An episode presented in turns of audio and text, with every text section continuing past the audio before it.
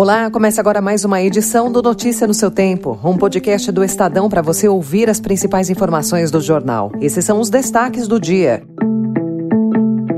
Intenção de compra de imóvel cai ao menor nível desde 2020. Lula revoga quase dois decretos de antecessores por dia. E em São Paulo, Prefeitura recua de liberar espigões, mas facilita prédios em vilas. Hoje é segunda-feira, 15 de maio de 2023. Estadão apresenta Notícia no seu tempo.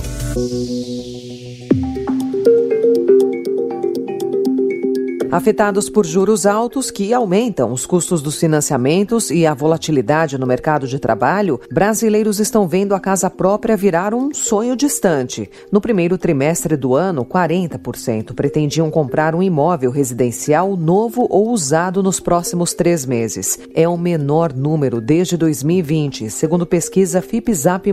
Os custos não ajudam. Em março, a taxa média anual de juros dos empréstimos para compra de imóveis estava em em 11%. É o maior valor desde agosto de 2016. Em São Paulo, os lançamentos tiveram queda de 6,3%. O volume financiado com recursos da poupança também caiu e somou 39,8 bilhões de reais no primeiro trimestre. É uma redução de 3,4%. A Prefeitura de São Paulo apresentou no começo do mês uma terceira versão da proposta de revisão da lei de zoneamento. Foram retirados os trechos que liberavam espigões nos miolos dos bairros. A mudança também mantém o entorno das estações de metrô e outros eixos de transporte em massa como os mais atraentes para o mercado imobiliário. Especialistas ouvidos pelo Estadão avaliam que a proposta facilita a extinção de parte das vilas, que estão cada vez mais raras na cidade, enquanto o município argumenta que aquela aquelas que são representativas para a história de São Paulo estão protegidas por tombamentos e não podem ser demolidas.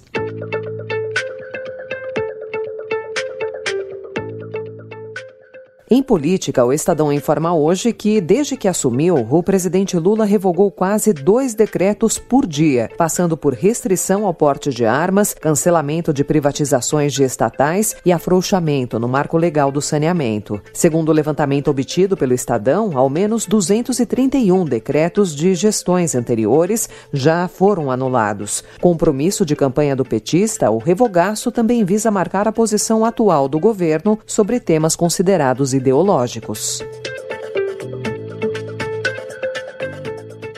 O ministro do Trabalho, Luiz Marinho, voltou a defender ontem o fim do saque aniversário do FGTS, mas reconheceu que qualquer mudança deve ficar para o segundo semestre. Para o ministro, o saque aniversário enfraquece o FGTS como fundo de garantia e do investimento em habitação, saneamento e infraestrutura.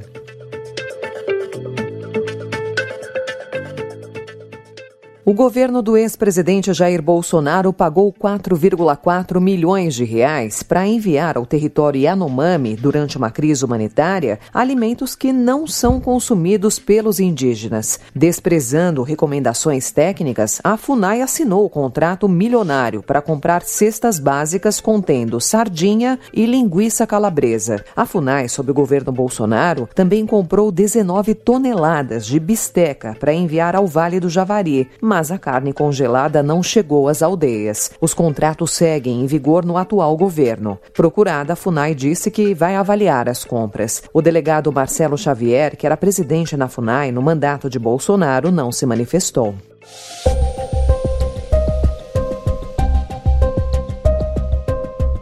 Nas notícias internacionais, a eleição na Turquia. Resultados preliminares divulgados ontem indicavam, por uma estreita margem, a realização de um segundo turno entre o presidente Recep Tayyip Erdogan e o líder da oposição, Kemal Kılıçdaroğlu. Com pouco mais de 95% das urnas apuradas, Erdogan tinha 49,6% dos votos e o rival 44,7%. O chefe da comissão eleitoral disse que os resultados oficiais devem ser divulgados na madrugada.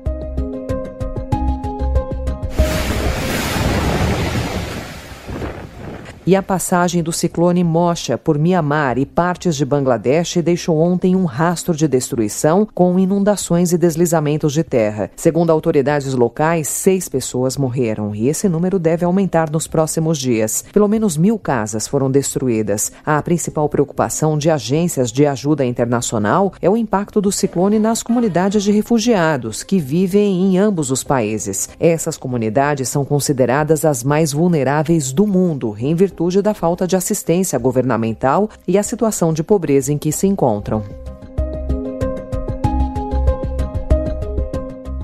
Na área da saúde, a informação de que o ressurgimento recente de casos de sorotipo 3 do vírus da dengue, doença transmitida pela picada do mosquito Aedes aegypti, preocupa especialistas pelos riscos de uma nova epidemia causada por esse sorotipo viral após 15 anos. Um estudo da Fundação Oswaldo Cruz revela que quatro casos da infecção foram registrados neste ano, sendo três em Roraima, na região norte, e um no Paraná, na zona sul do país. Notícia no seu tempo. As principais notícias do dia no jornal O Estado de São Paulo.